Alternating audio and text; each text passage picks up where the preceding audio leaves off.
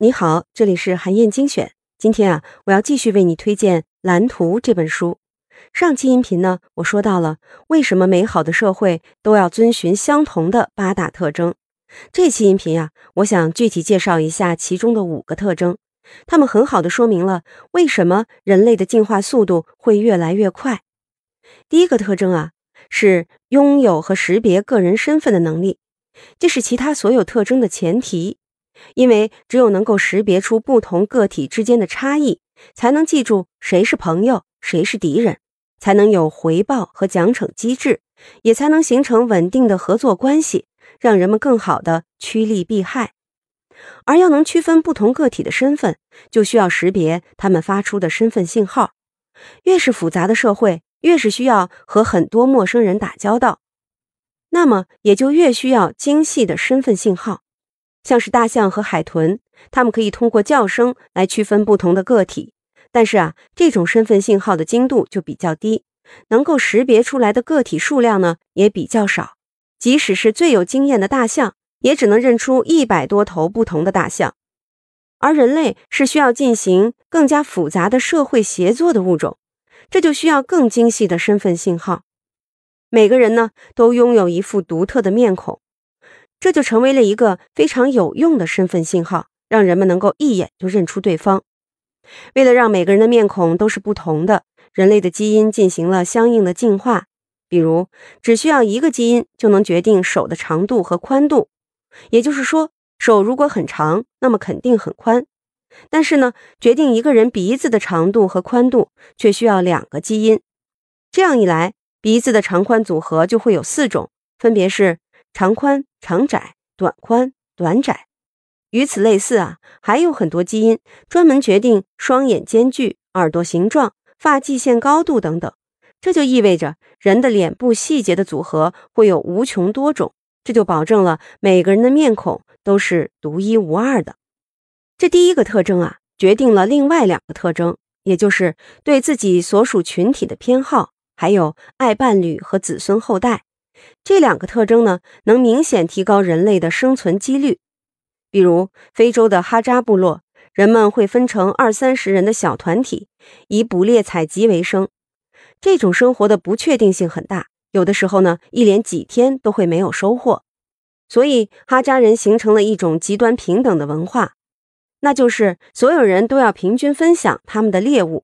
这样一来，找不到食物的风险就会被分散。不过呢，这种分享只限于团体内部，这就是内群体偏好的社会特征。在大部分时间里啊，哈扎人都愿意和其他人分享食物。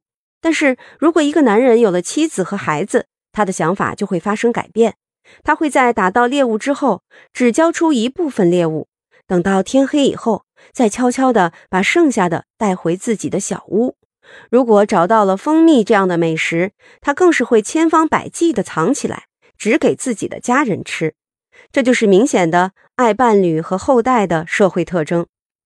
让人类加速进化的呢，还有两个重要的社会特征，那就是社会网络和社会学习与教育。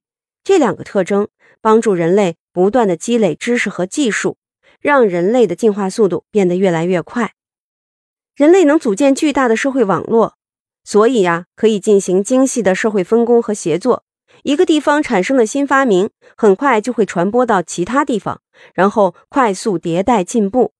人类还会主动把知识和技能教授给同伴和后代，一代一代的积累下去，不断提高。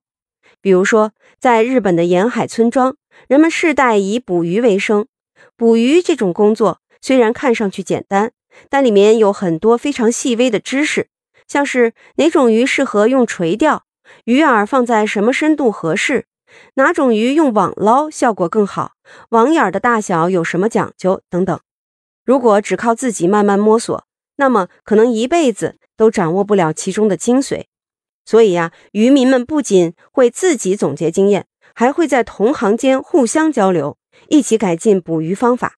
他们通过千百年来的经验积累，完全摸透了海洋的脾气，不仅知道什么天气适合出海，哪片海域的渔产最丰富，还懂得了海洋会带来哪些灾害。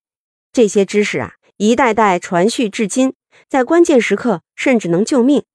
像是二零一一年的日本特大海啸，一共造成二点九万人死亡。